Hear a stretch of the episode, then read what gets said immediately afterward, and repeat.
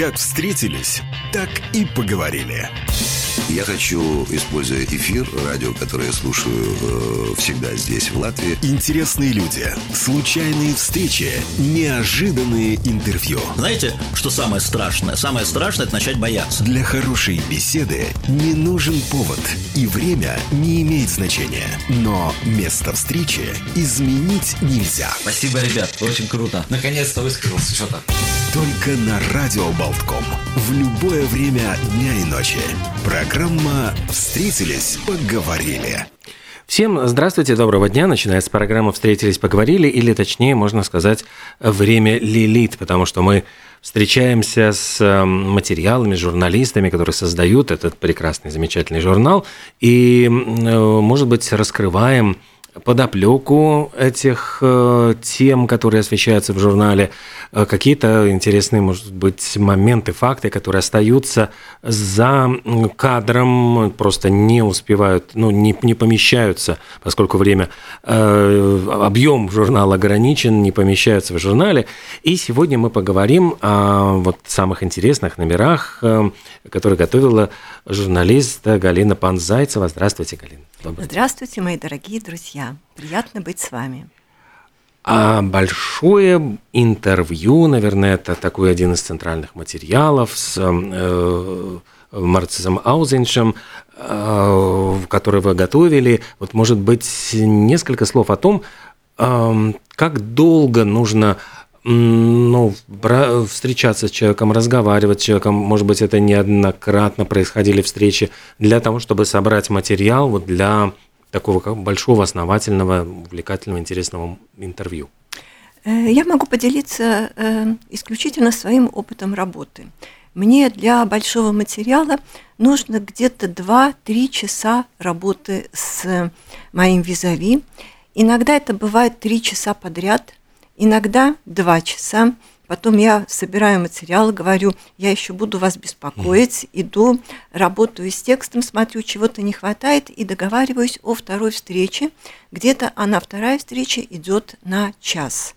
И обычно никто не возражает против такой долгой работы, потому что я говорю, это будет очень серьезное интервью, где ваша личность э, раскроется так, как вы сами того пожелаете. Я обычно говорю, э, не то, что я буду вас анализировать, я буду раскрывать э, ваше нутро, покажу все ваши тайны. Я говорю, и вы можете предстать перед нашими читателями таким, каким захотите, повернуться той гранью, которой захотите, рассказать о себе только то, что вам нравится. И вы знаете, Олег, в итоге человек рассказывает все. Да? Но если человек рассказывает все, наверняка ведь что-то остается, э, ну вот за, за, как я уже говорил, за кадром что-то не помещается в интервью. Есть ли какие-то, может быть, моменты, которые э, ну, просто из-за объема не, не попали в журнал?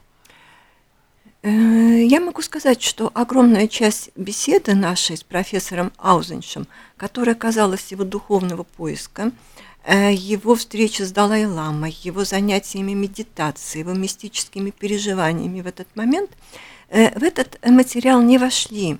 Я думаю, что я буду готовить второй материал именно об этом аспекте его жизни и деятельности. Но он очень интересно рассказывал и про свои беседы с Далай-ламой. Не хочу, так сказать, спойлерить, рассказывать, что будет в этом материале. И про то, как он изучал э, в Беркли.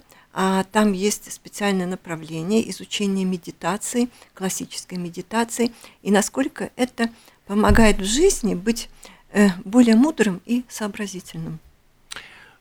Я вот насколько успел ознакомиться с материалом, меня, например, поразило кажущееся какое-то противоречие между тем, что э, человек ученый э, рассказывает о своих опытах медитации и отношении к религии. То есть чаще всего мы представляем себе ученых атеистами, которые, наоборот, э, разоблачают религию, там вот э, верят в, не знаю, точность законов, математики, физики, а не верят в мистические какие-то совпадения или переживания. То есть для них мир является сугубо чем-то материальным. Э, материальность мира вообще-то сейчас в данный момент под большим вопросом. Мы как раз об этом говорили с профессором Аузеншем. И интересный момент. Мир ведь непредсказуем. Он приводил здесь такой интересный пример. Да? Например, представьте, Олег, что у вас есть ящичек, и там лежит электрон. Электрон может быть или синим, или белым. И вы думаете, ну, я открою, и он э, там лежит уже, я не знаю какой, но он или синий, или белый. Но по факту он никакой. Только когда вы открываете этот ящичек, он будет или синий, или белый. Да? И вот этот момент непредсказуемости чрезвычайно бесил Эйнштейна. И Эйнштейн огромную часть своей жизни посвятил борьбе с этой непредсказуемостью, он ее не поборол. И он тогда с гневом сказал, что ну Бог же, он не мог же устроить такую вселенную, где все непредсказуемо. На что Нильс Борс возразил ему, нечего, говорит, указывать Богу, как ему устраивать вселенную. Да? И элемент непредсказуемости, загадочности, тайны, он в нашей жизни колоссальный. И э, огромную ошибку делает тот человек, который отказывается от мистического опыта. То есть что такое мистический опыт? Это не то, что я встретился с привидением, ура. Я встретил нечто невероятное, мне надо осмыслить, что это было, понять, почему, зачем и что из этого следует. И тут рождаются самые великие открытия.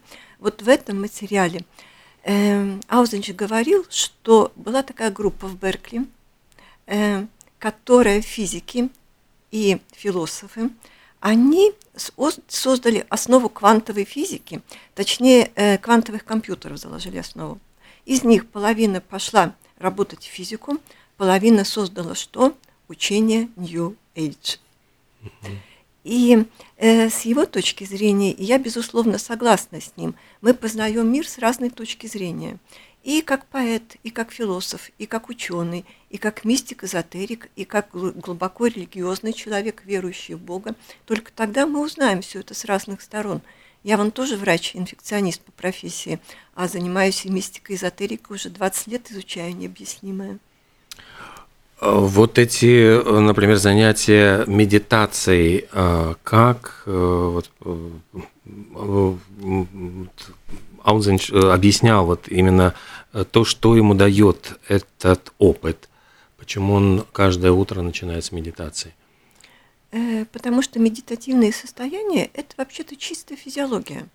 Вы, когда медитируете, ваш мозг погружается, и это показывает электроэнцефалограмма, в трансовое состояние, близкое к глубокому сну – он отдыхает и в то же самое время освобождается, вот я бы сказала, от токсинов, от токсичных мыслей, от обрывков мыслей, от идей. Он как бы очищается, он превращается в острый инструмент, который вы можете использовать для решения задач.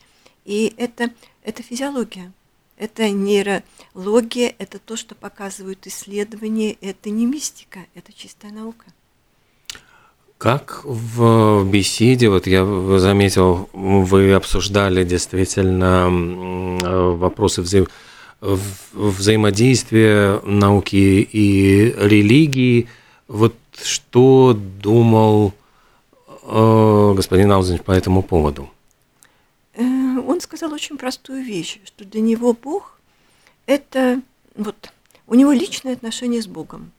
И они не имеют никакого отношения, вот его личное отношение с Богом, э, к тому, что он занимается, к науке и так далее. Это э, не то, что разные вещи, но это все равно, что ты будешь разговаривать э, с близким, дорогим человеком, и это тебе не мешает проводить исследования в области ядерной или квантовой физики. Что больше всего удивило, может быть, вот в общении показалось э, чем-то новым, интересным?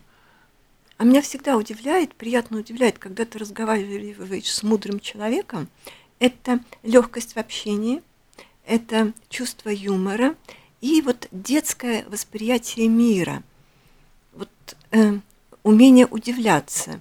Какой прекрасный день, ой, вот как хорошо это вы сказали. У меня была интереснейшая встреча, вот эта открытость всему и радость мелочам, радость чашки кофе, которую в 2 часа ночи после работы над статьей можно выпить где-то в кафе, радость встречи с другом, радость простых вещей, которые нас радуют. И я, знаете, прочитала высказывание Ремарка, которое меня поразило. Оно здесь тоже будет в одном из материалов, я поставила. В минуту горя и несчастья нас утешают самые простые вещи. Огромное, значительное утешить не может. И ведь это правда. Ты плачешь, ты переживаешь, тебе дают чашку горячего чая и булочку, и тебе спокойней. А если кто-то тебе будет говорить, да я тебе машину подарю, оно угу. как-то никак. Да, тоже парадоксальные вещи. Квантовая физика. Вот э, насколько обычный простой человек в состоянии воспринимать э, какие-то большие идеи. То есть вот если мы общаемся с ученым, который занимается какими-то очень сложными вещами, насколько для него э, важно, чтобы ну, простой человек понимал то, чем он, условно говоря, занимается, и что он, он может объяснить то, чем он занимается простому человеку? Э, вы знаете, эта э, тема мы не касались с профессором, но у меня создалось что, впечатление, что есть э, две группы ученых. Одним глубоко наплевать, как люди их воспринимают, они занимаются своим делом и все, а другим они что-то узнали и хотят донести до остальных. И вот профессор Аузжинч тот человек, который хочет донести до нас.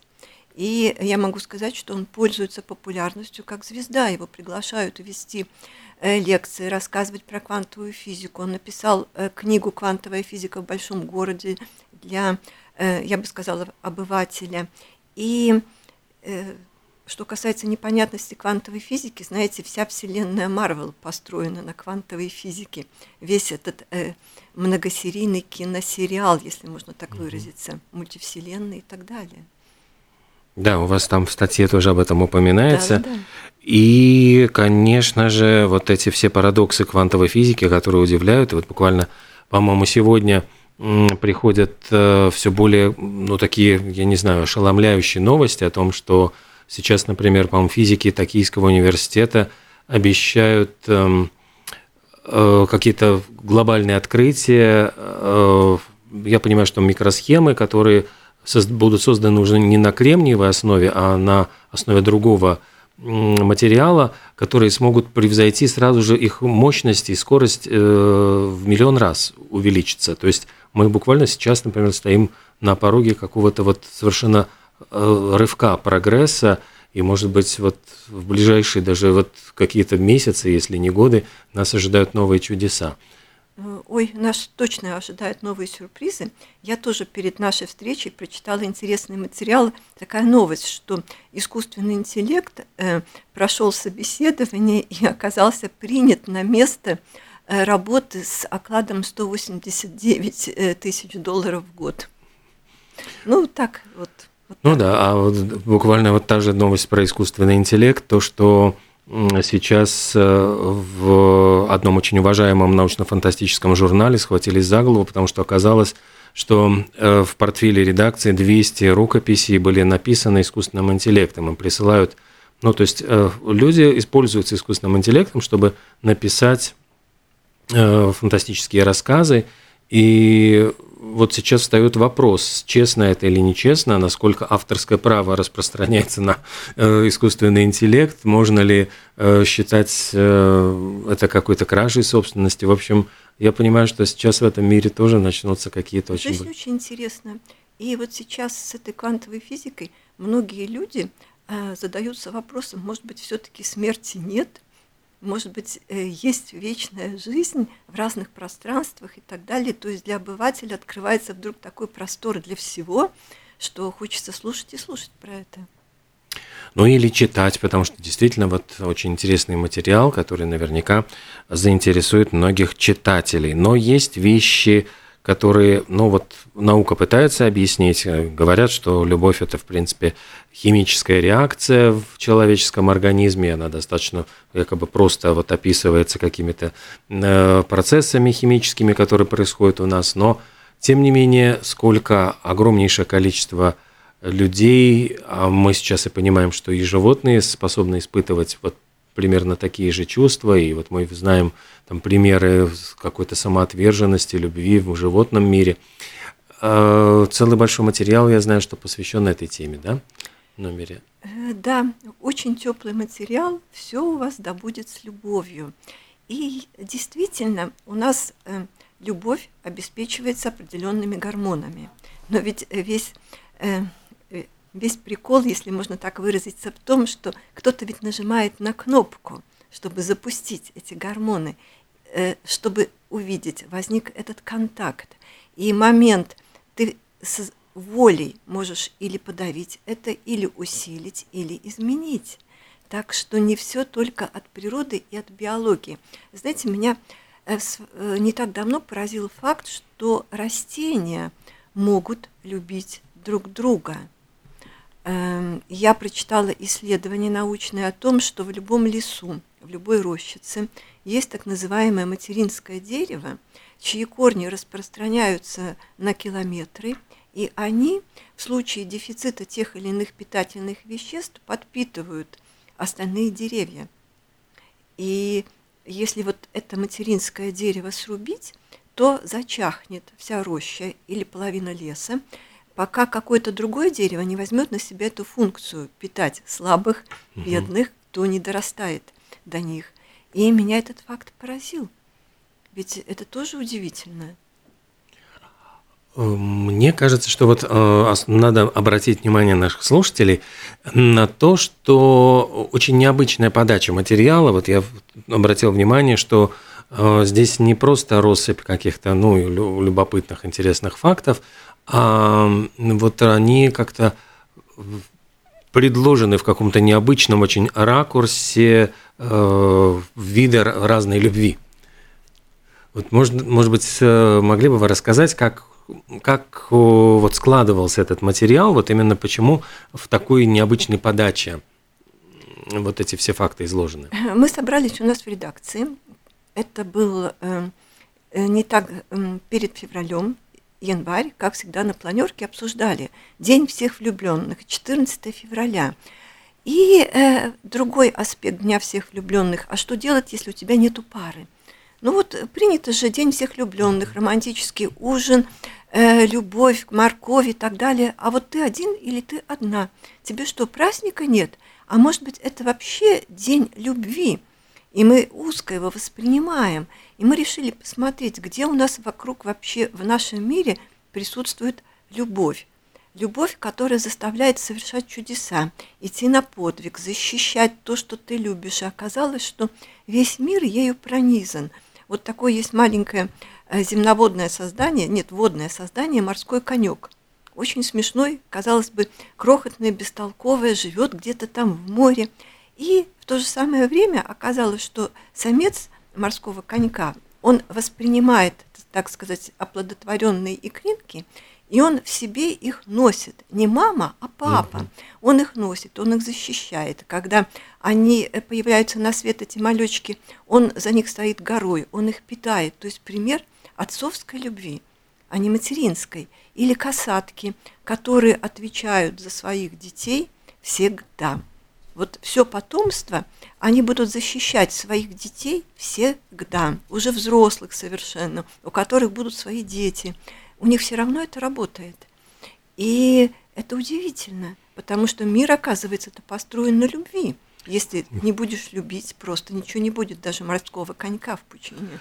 Буквально сегодня тоже опять-таки видел э, очень интересный видеоматериал, где э, вот в саванне засняли маленький жираф, ну, жирафенок, если так можно выразиться, едва не стал добычей львов, которые хотели его съесть, и буквально тут же из э, значит, саванны прибежала разъяренная мамаша жирафиха и распинала вот буквально всех этих, значит, Э, хищников в разные стороны, вот защищая своего малыша. То есть вот очень и потом говорили, что вот на этом видео видно было, что и сам жирафенок, подражая маме, пытался их легнуть уже, значит, там вот своими хрупкими маленькими ножками, то есть вот, чтобы постоять за себя, показать маме, какой он смелый. Какая школа жизни, да? Да, ну то есть вот какие-то такие удивительные примеры вот и самоотверженности, и вот э, защиты. Я понимаю, что здесь вот очень много такая, ну прямо э, неожиданные, может быть, это не, не факты, а скорее материалы, истории, рассказы, вот где рассказывается история э, художника и его любви, рассказывается э, история модели и, значит, ее как бы музы и творца. Вот это вот каким образом происходил отбор материала, как это вот все складывалось? Эм, наверное, я вообще очень люблю искусство, очень люблю живопись, скульптуру, музыку. И э, мне всегда интересно, э, вот э, кто создал это. Иногда люди говорят, вот я прочитала книгу или посмотрела на книгу, меня совершенно не волнует автор. Мне главное, что он создал. А мне невероятно интересно, кто стоит за этим шедевром. И мне понравились э, полотна художника Джеймса Тиссо, который работал в Англии, сам он э, по национальности француз, но был англоманом. У него яркие, великолепные, блестящие работы. Красавица женщины, прекрасный мужчина, портретист. А потом вдруг бах, словно отрубило что-то. И он поехал в Святую Землю и стал писать только библейские сюжеты Иисуса. И я решила узнать, что это, откуда такая перемена. И я читаю, что у него была любимая супруга, очаровательная женщина, которую он э, взял с двумя детьми, э, совершенно небогатая, тяжело больная туберкулезом. И этот блестящий э, Бонвиан, прожигатель жизни, любитель женщин, вдруг ее полюбил так, что когда она добровольно ушла из жизни, она не вынесла страданий, очень тяжелая форма туберкулеза была, он во-первых, два года заперся и пытался вызывать ее дух и общался с нею через спиритические сеансы, а потом все оставил и уехал в Палестину. И занимался вот только этими библейскими сюжетами. Но не только, он и там достиг вершины, но что могла сделать любовь с человеком? Какая она была сильная, как она перевернула всю личность. И, может быть, как мы иногда поверхностно судим о человеке, блестящий салонный живописец – огромная любовь, страсть и философ, художник, мыслитель. Там есть и примеры и музыкантов, и, ну, каково там только нет вот в этих всех материалах, и даже, по-моему, Эрих Мария Ремарк его тоже упоминают. Э, у него же была совершенно потрясающая переписка, стала достоянием сейчас общественности с Марлен Дитрих – был, э, изданы их письма, которые вот поразили всех вот их такой очень такой мучительной, но страстной, бурной любви. Э, насчет страстной я не уверена. С его стороны была страстная, со стороны Марлен Дитрих вряд ли. И в то же время ведь как интересно, он женился на девушке, больной туберкулезом, в надежде скрасить последние дни ее жизни любовью. Э, скрасил, она выздоровела, прожила долгие годы и, можно сказать, терроризировала его угу. своей страстью, характером и так далее. Э, тут, можно сказать, ни одно доброе дело не остается безнаказанным. И он проявлял к ней невероятное терпение с ее сложным характером, капризами. Я не могу сказать, что он был ей верен, но он всегда относился к ней с уважением и с теплом. Это тоже есть, да? Или тут... Э, тут это уже меня принесло. Хорошо. Ну, а что еще? Вот э, как вообще происходил отбор тем? Я не знаю, с кем-то вы советовались или сами да, выбирали, конечно, да? Конечно, мы всегда угу. собираемся редакцией, э, нашей редакцией, и выбираем все вместе направления, темы, подачу материалов, Иллюстрации, я тут смотрю, такие очень интересные действительно были в, этой, в, этом, в этом материале. А еще э, есть очень интересный материал, который может быть с точки зрения псих, психологии, э, вот как э, жизненный пример того, как эм, неудачи, вот поражение можно обратить в победу. И вот, может быть, несколько слов об этом материале. Ой, я э, обожаю эту тему потому что всем нам от жизни иногда достается очень сильно по лбу. И часть народа после того, как они потерпели поражение, на долгие годы удаляются куда-то зализывать свои раны, в то самое время, когда ты можешь энергию, вот этот потенциал использовать да, для роста. То есть, да, сегодня рухнула вся твоя жизнь. Это значит то, что ты можешь построить новую, которая нравится тебе еще больше. И причем для этого тебе не обязательно должно быть 20-25 лет. Э, Майкл Блумберг, знаменитый мэр Нью-Йорка, это легендарная личность, это агентство Блумберга, да, вообще вот основа основы, как журналист понимаете, что это. Он начал этим заниматься, когда ему было за 40, и когда его турнули с его предыдущего места работы. Он был гениальным продажником, а потом а, стал конфликтовать с правлением, простите, пожалуйста, и Б, а, стал меньше продавать и больше думать. На его место взяли молодого, его сократили, правда, сократили эффективно с 10 миллионами долларов, но какой облом! Он-то посвятил всю жизнь этой фирме. Другой бы рыдал в депрессии, там жил на проценты с капитала где-нибудь, собачку выгуливал на Манхэттене, если денег бы на квартиру хватило. А он э, перевернул практически мир, как Стив Джобс создал агентство, внедрил компьютеры, интернет, вот святое святых э, в фондовые рынки, вот в создание денег. Кстати, вот э, вы упоминали Стива Джобса, ведь в его карьере тоже абсолютно был такой момент, когда его из родной э, компании Apple попросили, и оказавшись вот, ну, практически не удел, вот что он умеет, то есть он ведь э, Стив Возняк был как раз тем, кто придумал, кто написал программу, а Джобс был просто, ну, как бы тоже, по большому счету, гениальным продажником. То есть вот человеком, который умел э, продавать, умел при, презентовать свои, ну, эти продукты, и он уходит, э, в, создает вот студию Pixar, и, в принципе, вот э, начинается работа над э, компьютерными анимацией совершенно другого рода, и там производит э, революцию, а затем уже вот с триумфом его возвращается, когда его просят снова вернуться в компанию, в которой не совсем хорошо идут дела, и он вот находит сначала прекрасную возможность э, э, создать вот эм, плееры очень удобные, в использовании, и самое главное, придумать систему, когда люди могут купить музыку совершенно легально, и это будет очень просто, а затем появляется вот его идея смартфона, и которая переворачивает совершенно рынок. То есть вот не будь, может быть, этого удара, вот когда его выбросили из компании, он, может быть, так и продолжал бы вот, ну, продавать компьютеры и не думать о, о, ни о чем другом. Я с вами совершенно согласна потому что это тот волшебный пинок, который переворачивает жизнь человека. Я думаю, что Блумберг так бы всю жизнь сидел бы в этой компании Salomon Brothers, считал бы деньги, там был бы финансовым директором, членом правления, если бы его не задело. Знаете, э, на ангельской силы далеко не улетишь. Вот должно быть что-то такое, может быть, спортивная злость, которая тебя заставляет действовать. Плюс, мне кажется, что вот э, это гениальность, когда ты можешь все объединить, всех объединить и создать что-то новое. Вот это показатель гения, все остальные таланты. Я думаю, Блумберг гений и Стив Джобс тоже, они меняли мир.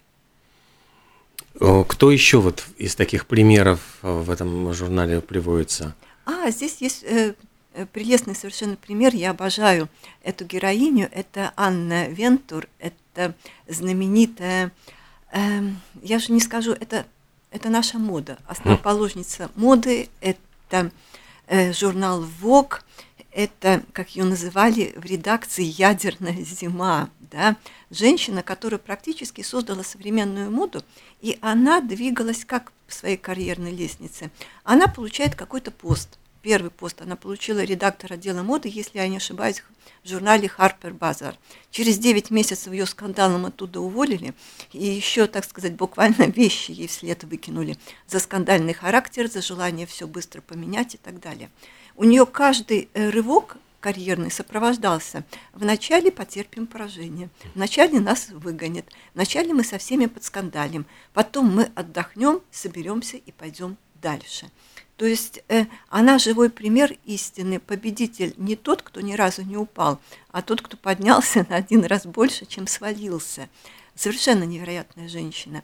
И показатель того, что если ты хочешь э, перевернуть отрасль и создать что-то новое, ты не можешь быть кошечкой или ангелом. Ну вот, ну вот нет.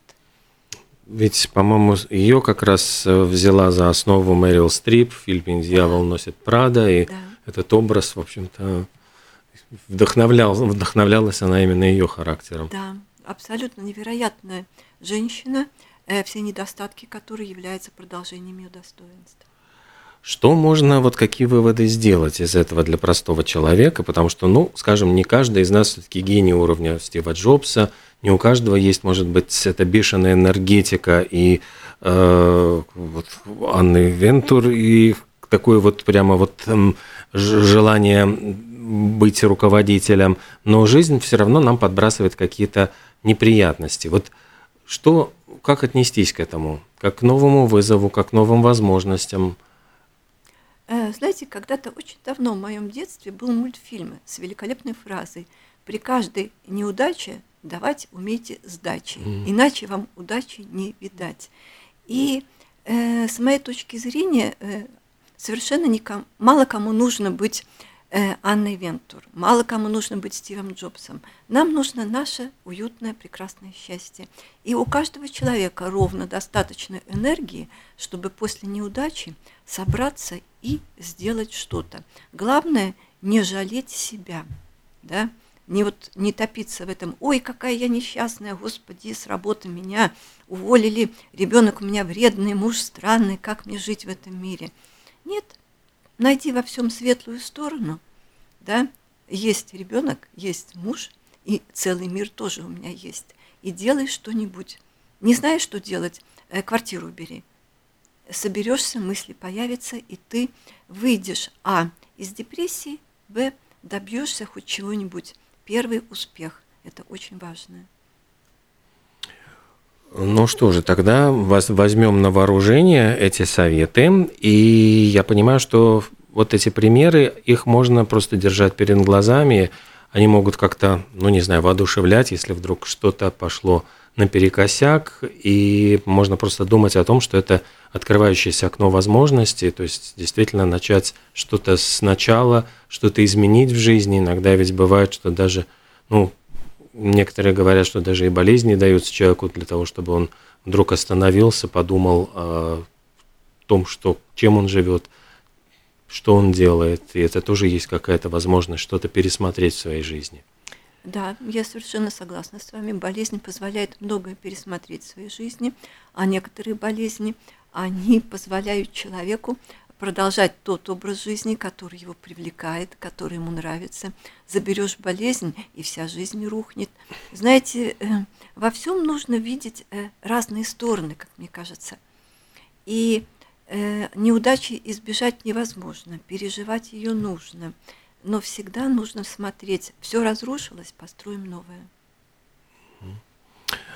Что еще вот в журнале, может быть, мы так вот остановились на каких-то таких больших глобальных материалах, а, стоило бы вот выделить, э, я думаю, что мы, конечно, в следующих программах наверняка еще продолжим разговор, но что-то было еще такого вот, что... Э, я, как всегда, э, люблю тесты, и я очень люблю истории людей, легенды.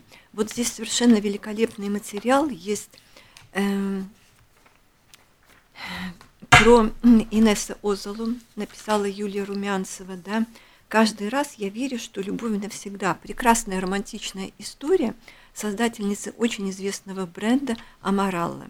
У нас есть прекрасный материал «Человека-легенды» э, Аллы Горбач, да, про... Э, все же любят роман mm-hmm. Анжелика, Анна да. и Серж Галлон. Так вот, про Сержа Галлон как раз здесь будет история про этих авторов. Э, мне нравится наш журнал, я его обожаю за то, что он, а, всегда говорит, что в жизни все не так уж плохо, как кажется. Из каждой ситуации есть выход, и если вы забрались в тупик, ну, извините, выйдете через вход. Для этого, правда, надо развернуться и попятиться, но ничего страшного. И э, многие будут со мной не согласны, но очень важно ни о чем не жалеть и все попробовать. И если ты попробовал, у тебя не получилось. Ну, не получилось удачно выйти замуж, не получилось открыть свою фирму. Да, но ты пробовала. А вот представляете, какая досада, когда ты не попробовал, да? Тебя же это будет грызть всегда. А вдруг бы вышло, и вся бы жизнь... А так, знаешь, ну не вышло. идешь угу. по своей дороге. И я наш журнал за это обожаю, за всегда дает шанс вот за это.